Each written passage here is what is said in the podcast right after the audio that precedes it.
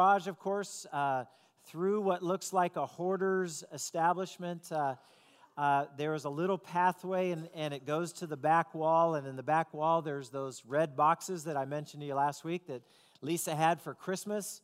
And we pulled out some Christmas decorations, began that process, and it's great. We even put out some Christmas lights outside, so you can't call us the cranks now.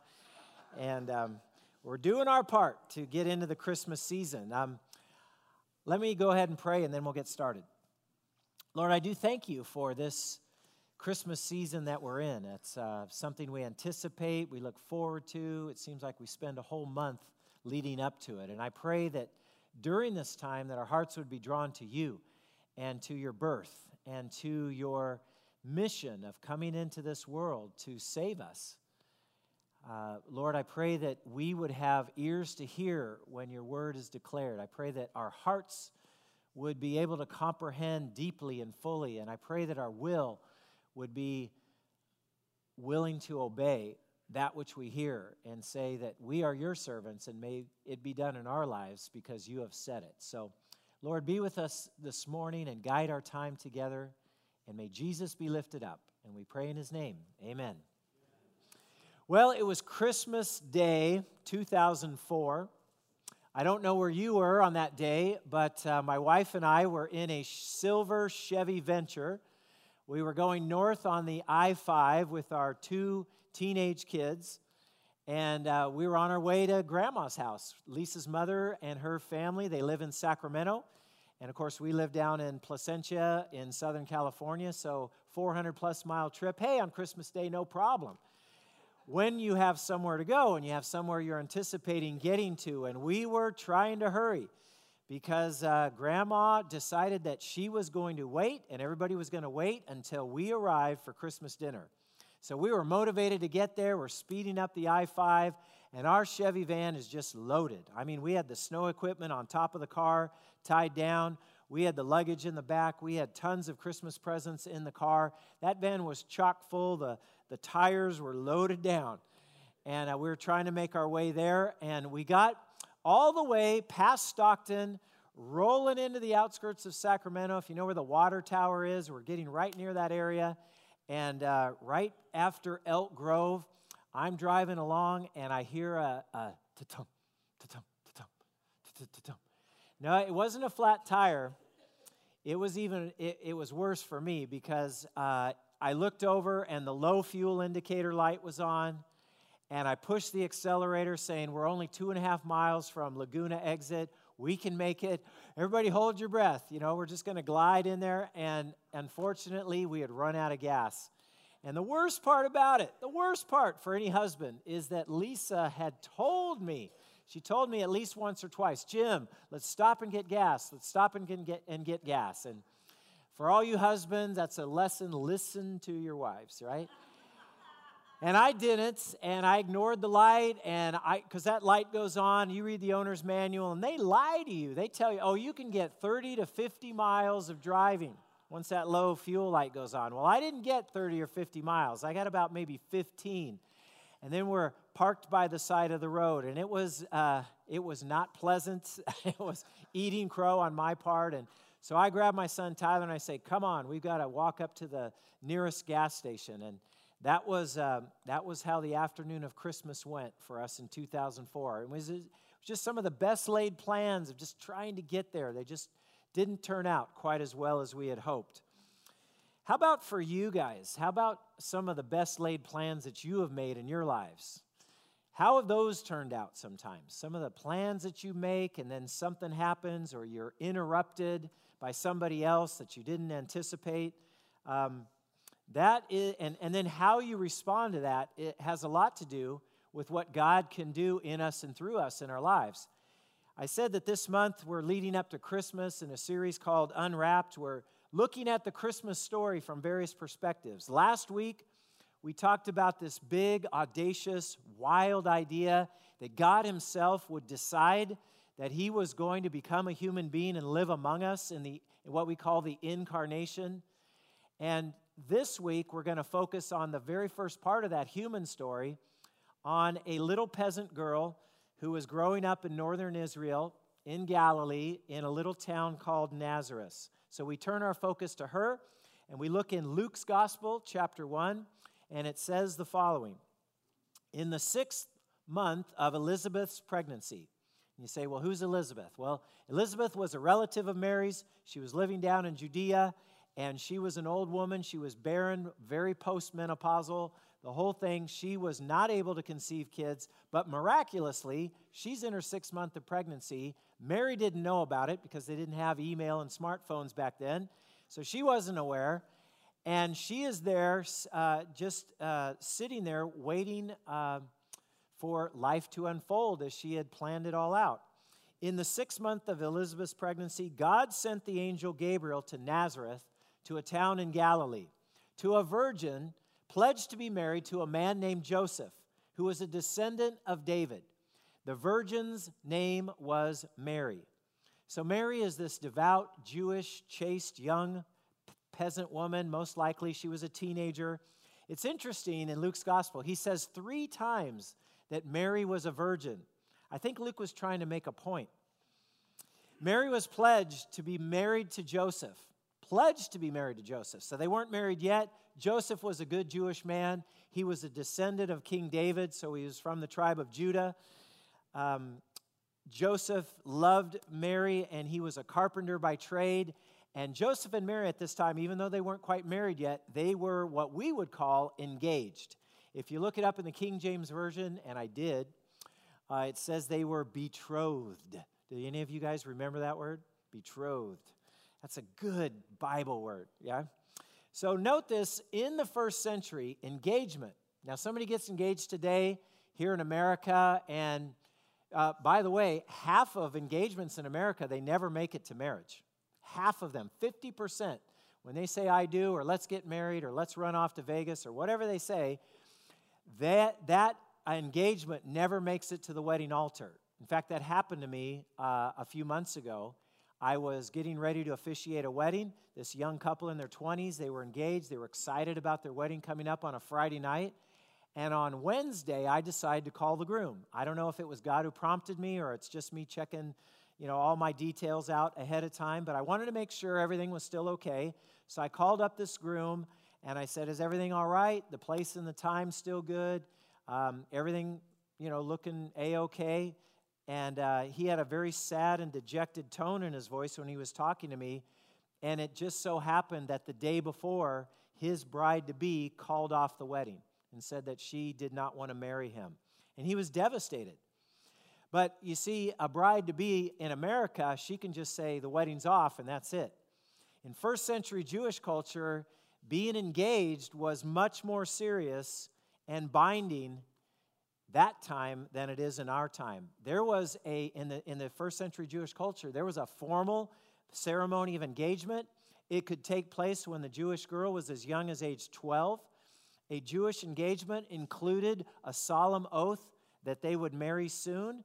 There would be an exchange of money, usually from the groom to the bride's family, and there was a cup of wine. And the groom to be would take the cup of wine and he would drink from that cup, and then he would hand the cup of wine over to his bride to be. And if she accepted that cup and drank from that cup, that was it. That was the signing of the engagement agreement. And it was so serious that a divorce was necessary to break that engagement in the first century. So Mary is there. She's betrothed. She's ready to get married to Joseph sometime soon in the future. And she's just this nice Jewish girl growing up in a peasant culture there in first century Galilee. And then God. And then God interrupted Mary's life. And it says, The angel went to her, to Mary, and said, Greetings, you who are highly favored. The Lord is with you. Now, what a great greeting that is. Greetings, you, Mary, you are highly favored by God. The Lord is with you. And notice a detail about this greeting. This angelic visit to young Mary, it is an absolute surprise to her. She didn't see it coming, she didn't anticipate that. Now, I imagine, like a lot of Jewish girls in the first century, and, and of course, Israel at that time was anticipating the coming of Messiah. And I'm sure many girls were saying, Could I be the one? Could I be the one? But Mary did not know this was coming. It wasn't like she was seven years old and at Passover time, she goes into the temple, and there's some prophet in the temple, and the prophet says to her, Your name is Mary, isn't it? Yes, it is. And, and in seven more years, you're going to get a visit by the angel Gabriel, and he's going to tell you that you're going to be the mother of Messiah. There was no pre announcement prophecy going on. This came to Mary as a complete surprise. It was not public, it wasn't in the middle of Jerusalem or some grand public place with thousands of people around to witness. In this announcement to Mary, God just chose this ordinary young woman and announced his intentions to her. It was in quiet obscurity. She was just this ordinary, unknown girl in a nowhere town. But that didn't matter because even though she was totally away from the world's spotlight, God noticed her and God chose her to be the fulfillment of God's promise to come down here to earth in an unadorned package of human innocence without any pomp, away from any palace. And so God chose Mary. God chose to send an angel to talk to Mary. And Gabriel said to Mary, You are highly favored. And Mary, the Lord is with you. That's an interesting word, favored. When I think of being favored by God, I think of, wow, this means that I'm going to be wealthy, that I'm going to have everything I want, that I'm going to be rich, that I'm going to live a life of luxury, and life is going to be smooth sailing from that time because I'm under God's favor. When you're under God's favor here in Luke chapter 1, it doesn't mean your life is going to be easy and free of problems or free of obstacles. Being divinely favored did not mean for Mary that she was entitled to or guaranteed an easy life, free of struggles. There'd be many challenges ahead of Mary for her life. In fact, if you think about it, if God decides that He's going to do His rescue operation and He's going to bring His Son Messiah to earth through this woman, Mary, then guess what? Mary just became the focal point of some major spiritual warfare. Being divinely favored did not mean that God had simply chosen Mary to give her an easy life. It meant that God had chosen her because Mary was going to be instrumental in God's plan for saving mankind. Now, look at Mary's reaction. So, hey, Mary, greetings. You're highly favored of God. The Lord is with you.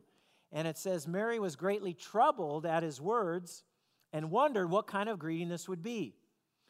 Mary was chosen. In fact, I chose that, I chose, chosen, as, a, as the title of the message for today Chosen, when God calls your name. Because this was Mary's moment. This was when God was calling her name. It was time for Messiah, the Savior, to come into the world. And Mary, you're the favored one. You're the one through whom this is going to happen. It's turned out to be a great miracle in the making. Nine months later, this young Jewish peasant girl, she would soon see the face of God. God acted on Mary's behalf, and not because Mary was so great in and of herself. She's totally perplexed by this announcement. She didn't ask for this, she didn't seek the role out in God's plans. God simply stepped into Mary's life and he brought her into his service. And the greatest asset about Mary is that she is humble and she is faithful and she goes along with the program. Mary's chosen to carry Messiah. Almighty God, Almighty God who fills the heavens is going to now fill Mary's womb. You know, friends, it's important for us. You know, this is Mary being chosen by God, but it's important to remember for you and me here today that in a lesser sense, we too are carriers of God. We too are chosen by God, by His grace, to be used for God's purposes. And think about it through the Holy Spirit, through our lives, and through the church, God Himself is making Himself known to this community and to this world.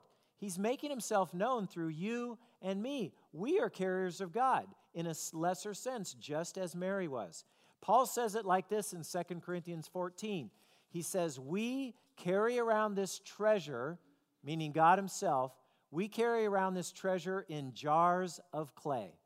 Jars of clay. If you're King James Version, you said, Jim, you just made a mistake. It's earthen vessels, right? But it's the same thing. In this normal earthly container, God Himself has chosen to, to inhabit. And so Gabriel says to Mary, after she's troubled by this announcement, What does this mean? Gabriel says to her, Don't be afraid, Mary. You will be with child, and you will give birth, and you will call him Jesus, Son of the Most High. And so Mary is going along with the program, but she doesn't understand exactly how this is going to work. In other words, I, I get it that I'm going to carry Messiah and I'm going to give birth to him and everything, but how, how is this whole thing going to happen? Because I am a virgin. I have never been with a man, she says. And I mean, angel, sir. This is why my modern vernacular, but I say it this way. I mean, angel, sir, I don't want to be rude here, but did you fail biology? And then the angel, very gracious, this bypasses the whole question, and he says, You know what? Here's how it's going to happen, Mary. He says, The Holy Spirit will come upon you, the power of the Most High will overshadow you, and the Holy One to be born will be called the Son of God. Mary's faith is put on the line right here, even from the start. Will Mary believe that God has the capacity to create life within her without the normal biology? You know, a lot of people today, I don't know if you've talked to anybody. I talked to somebody last night and he told me he was just talking to an atheist friend, and one of the biggest stumbling blocks for this guy was that he couldn't believe in the virgin birth.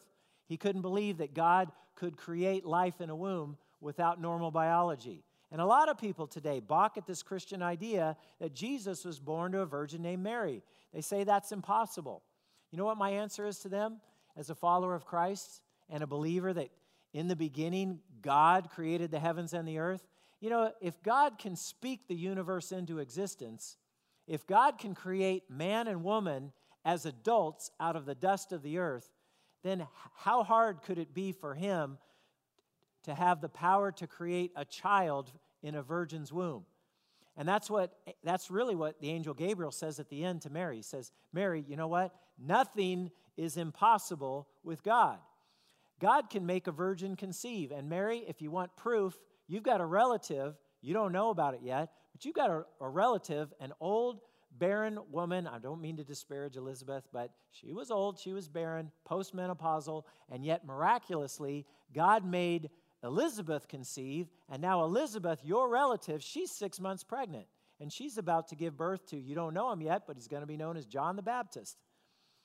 And so it's not normal, it's not rational, but with God, nothing is impossible because God is the God of the supernatural.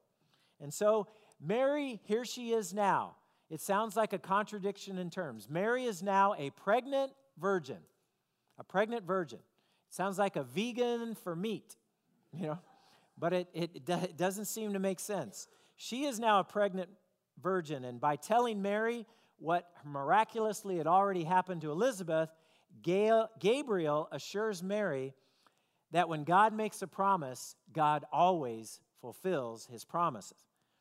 And so, what does Mary answer? Mary gives the answer that I think God wishes we would all give to God when he interrupts our plans and our best laid plans might go awry. And God calls us in the middle of where we are, and He says, I want you to do something for me. I'm going to make you a chosen instrument to accomplish something on my behalf. Would that we would have the same answer that Mary gives to the angel. She says, I am the Lord's servant. May your word be to me, and may it be fulfilled. And then the angel left her. And so, for your outlines, if you guys just happen to be on alpha waves now and you sort of tuned out, you're like, eh, he's talking, he's talking, he's talking, um, and you didn't get enough sleep last night, it's time to wake up because in your sermon outlines, this is going to be your first fill in the blank. So, you got your pen or writing instrument ready to go. Here we go.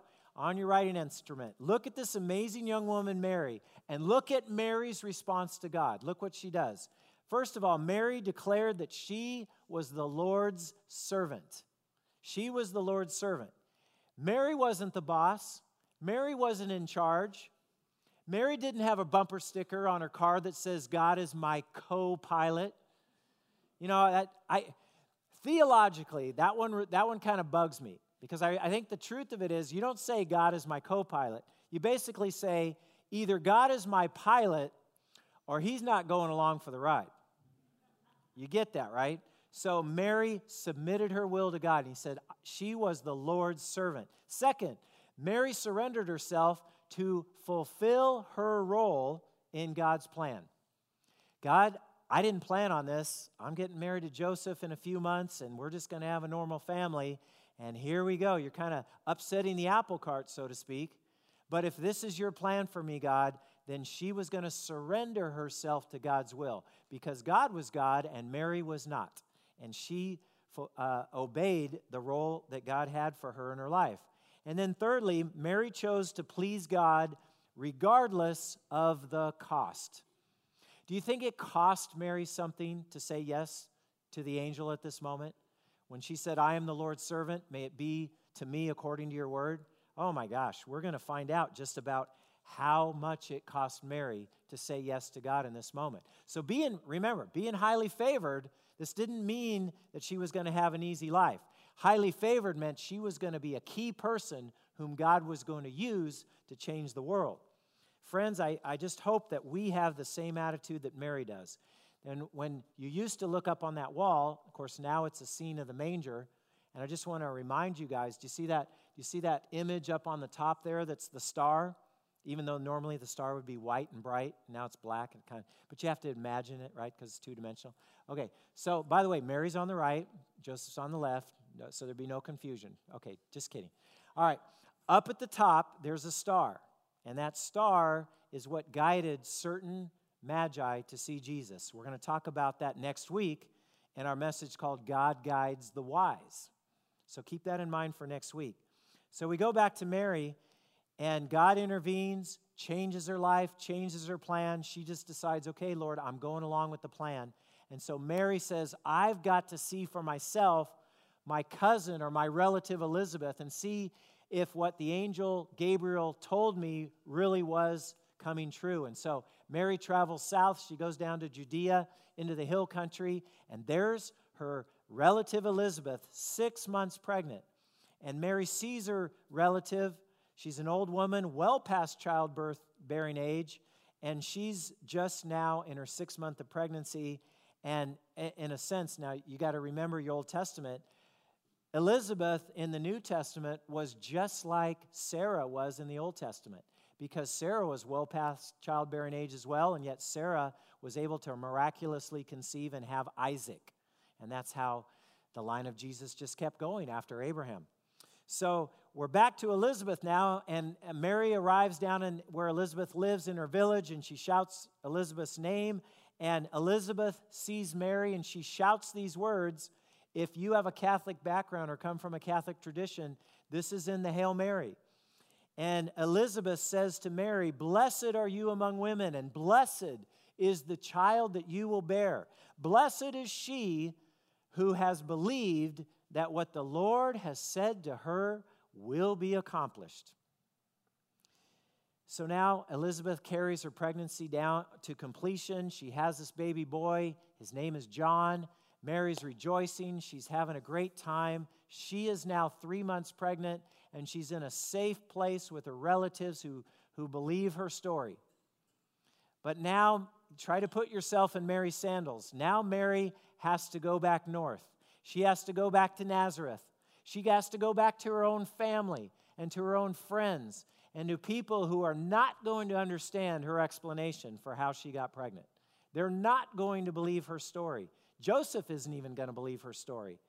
I mean, it's not going to be easy to do what she has. She has what we call in the modern vernacular now, she's got a baby bump, her pregnancy showing, and she is now going to have to endure the accusations and the criticisms and the ugly, dark whispers of her neighbors, even her own relatives.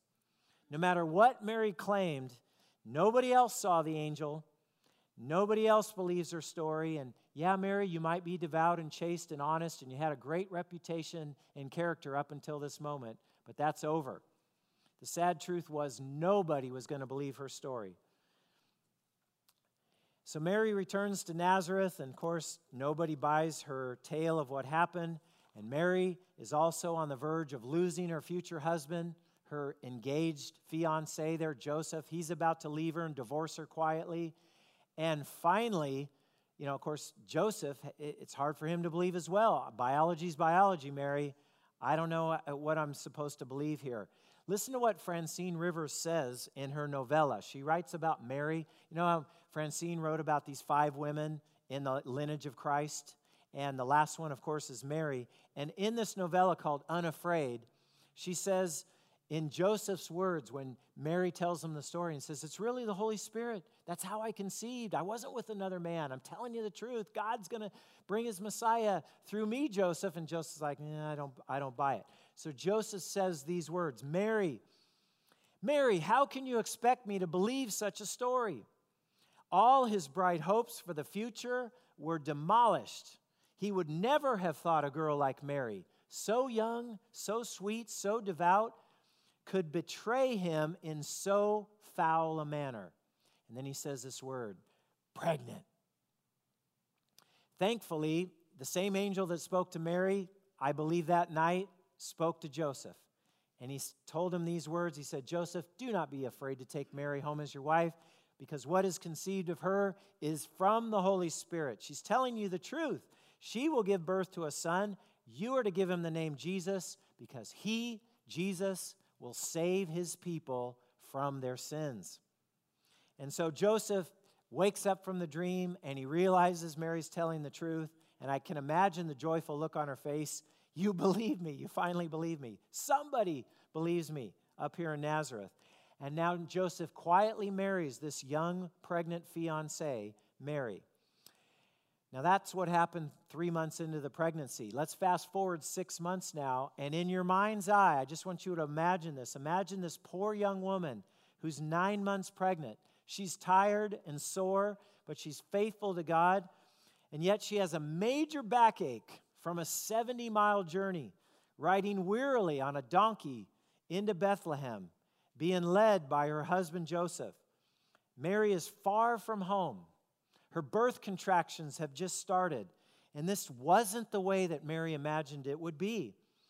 How those earlier plans had gone awry. Mary thought that she would be giving birth from home. Perhaps her mother would be holding her hand on one side, and a sister or an aunt or a relative would be holding her hand on the other side. And there would be a midwife in the middle to receive the baby. And instead, here she is on a donkey with her husband Joseph how many mothers to be do you know who would dream of using a cow stall for a delivery room? How many mothers to be do you know that would use a feeding trough for a bassinet? And as they trudged slowly into Bethlehem, Mary must have wondered, where is going to be the place where I can give birth? Poor Joseph, he's trying. Is there room in the inn? Room in the inn? Room in the inn? You know those Christmas plays, right? And he comes back disappointed, dejected, rejected again.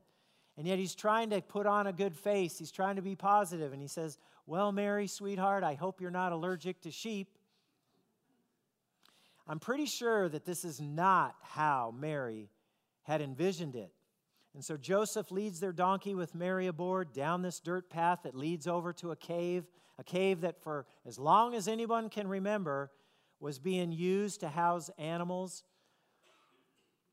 he apologized to her again for the bad accommodations. Mary patted him on the arm and said that it was all right as she entered the grotto.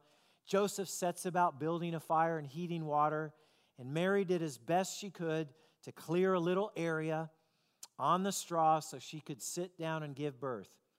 Mary was still going to do her part to fulfill God's purposes in her life, no matter what it cost. And so, humbly, extremely humbly, with cows as her witnesses and Joseph as her midwife, Mary set about the task of bringing God into the world. And that's just what she did, and bravely too. And so within hours, the little hand of the one who had flung the stars into being in the universe, that little hand was grasping onto Mary's finger. Can you imagine what Mary thought in those moments of wonder? Is God really in my arms? Is the Holy One really going to sleep in a feeding trough? Author Brennan Danley says about us when we have dreams and how they how our dreams begin one way and then how they end up somehow morphing and transforming. He says, Everything you've ever dreamed of will often show up in a different package than what you were envisioning. Isn't that the truth? How could this be? Friends, this was God's plan. God wasn't going to come to the earth with glory and big fanfare. He was coming to earth about as humbly and simply as he could arrive. Mary and Joseph were far from their home on the night of Jesus' birth. But you know what? For Jesus, he was even farther from his home. Why did he leave his home? Why did he come to earth? Well, Jesus left his home because he cares for you and because he cares for me and because we matter to him. And that's what real love does. Real love says or sees that there's somebody in need and says, I have to do something about it. And real love springs into action to help, no matter what the personal cost is. That's the Jesus that we love. That's the Jesus that we serve. Now, what about Mary? What made Mary so special? What were some of her amazing qualities? Well, Mary was full of faith. Mary was willing to be used by God. Mary accepted her God given assignment. The angel said to Ga- the angel Gabriel said to Mary, "Mary, you are highly favored." And we talked about that a little bit. What a loaded word that word favor is. Favor with God, huh? What does that mean? Favor with God is not for your own comfort or for your own self-indulgence. Favor is to be used by God so that you can be instrumental for him to fulfill his purpose in and through you. To whom much is given, the Bible says, much is required. So Mary declares herself, I am the Lord's servant. May it be unto me according to your word. Mary says, in effect, I'm all in, Gabriel. Let's do this. That's what is revealed about Mary's great character and her great faith. Mary on the outside looked rather ordinary, but Mary on the inside was a giant of faith. She was believing in an extraordinary, supernatural God. So, what about you and me today? What are I want to just tell you about two action steps that we can take today in response to this story about Mary and bringing Jesus into the world. And catch this, because this is how God uses us today. To the degree that you and I are willing to accept and embrace an assignment from God, that is the degree that God will use us. What does God require from us? We have to accept His will, we have to embrace His will, and we have to say, like Isaiah did back in chapter 6 when he saw the Lord in all his holiness, he has to say, we have to also be willing to say, Here am I, Lord, send me. We have to be willing to accept and embrace the divine assignment that God gives us. And then, secondly, we have to be it, secondly we have to be willing to say if we do say yes to god to his divine assignment we have to realize and understand that that road that God has for us is likely going to be difficult and is going to be faith testing. Yes, we will still be used by God, but that doesn't mean the road is going to be easy. Your faith and my faith are going to be tested, just as Mary's faith was tested. I mean, how do you think that first conversation with Joseph went? Uh, hey, Joe, uh, sweetheart, honey, got some news to share with you. You're not going to believe what happened to me. I mean, that wasn't an easy conversation. How do you think Mary was treated by her community when they saw that she was pregnant and she was not yet married fully to Joseph? They could have stoned her to death by Jewish law. She could have lost her husband. She could have lost everything. Friends, let me ask you a question today. When God calls us and gives us perhaps a challenging assignment and we decide to embrace it, is your Christian faith only about your own comfort and safety? Or does your faith involve a good deal of risk? If you love somebody deeply, that is risky because they can choose not to love you back. If you want to evangelize and share the good news of Christ with someone you care about, that is risky because they can say, I don't want your Jesus and I don't want you. If you want to stop human trafficking in this world, you're going to run into some bad people. They're going to want you dead because you're interfering with their manner of living. That's risky. You want to make a covenant with God and get married? Can you, male and female together for life? That is risky. The angel did not come to Mary to keep her safe or to make her safe. The angel came to Mary to make her significant. And that's what he does for you and I. Remember Mary's attitude. Look at what she said. She said, I am the Lord's servant. Let it be to me according to your word. Friends, let us also have the same attitude of Mary. Let us also believe the word of God.